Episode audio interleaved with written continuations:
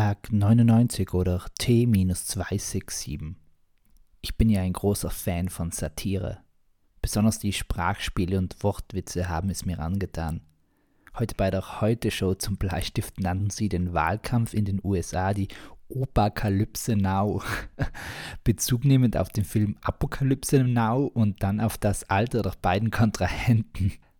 Ich höre jetzt schon einige die Nase rümpfen, weil ich einen Witz erklärt habe. Das sei der Beweis dafür, würde mein wahr gewordener Traum jetzt sagen, dass der Witz schlecht ist. Aber das kann doch nicht allgemeingültig sein. Oft ist es ja der Pep am Witz, dass er erklärt wird. Oder steckt in der Semantik des Witzes seine Selbsterklärung? Ist ein Witz nur dann witzig, wenn er verstanden wird?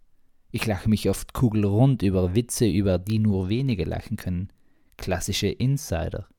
Die erklären sich ja gar nicht von selbst. Schon nur deshalb nicht, weil Insider Englisch ist und nicht alle die Weltsprache beherrschen. Oder Bedamschen.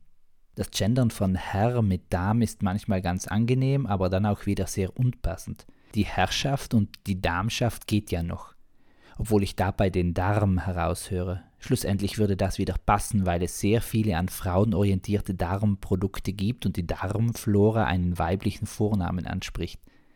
Ganz anders aber verläuft das im Falle von herrlich, da ist das Pendant dazu dämlich oder dann vielleicht dämlich. Das kann einerseits die Frauen diskreditieren, weil die weibliche Form, um etwas hochzuhalten, gleichsetzbar mit dumm ist. Oder aber es deutet darauf hin, dass der oft Männern zugeschriebene Verherrlichungskult sehr doof ist. Doof übrigens stammt vom niederdeutschen Wort für taub ab, weil Taube besonders zur damaligen Zeit, in welcher die Gebärdensprache noch nicht entwickelt war, an vielen Diskussionen nicht teilnehmen konnten und auch bildungstechnisch benachteiligt waren, galten sie als dumm. Das trifft übrigens auch auf Tauben zu.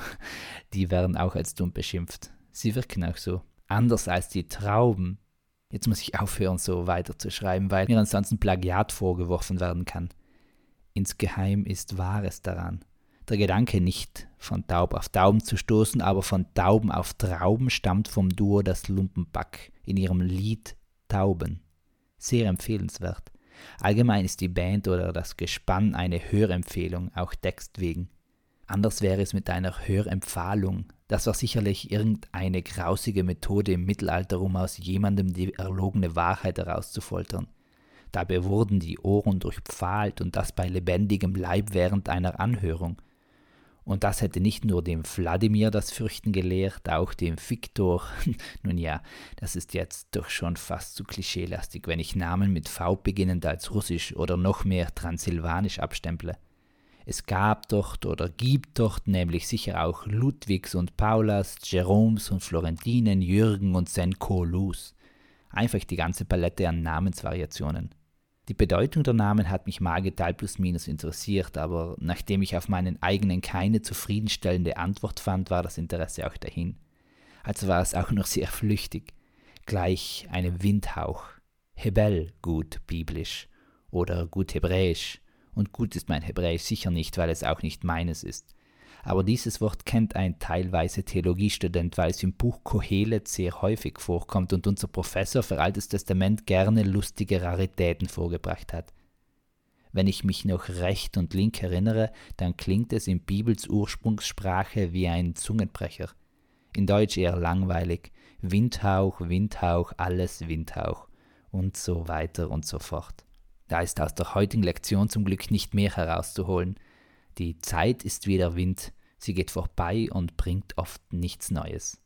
Peace, Amen and out.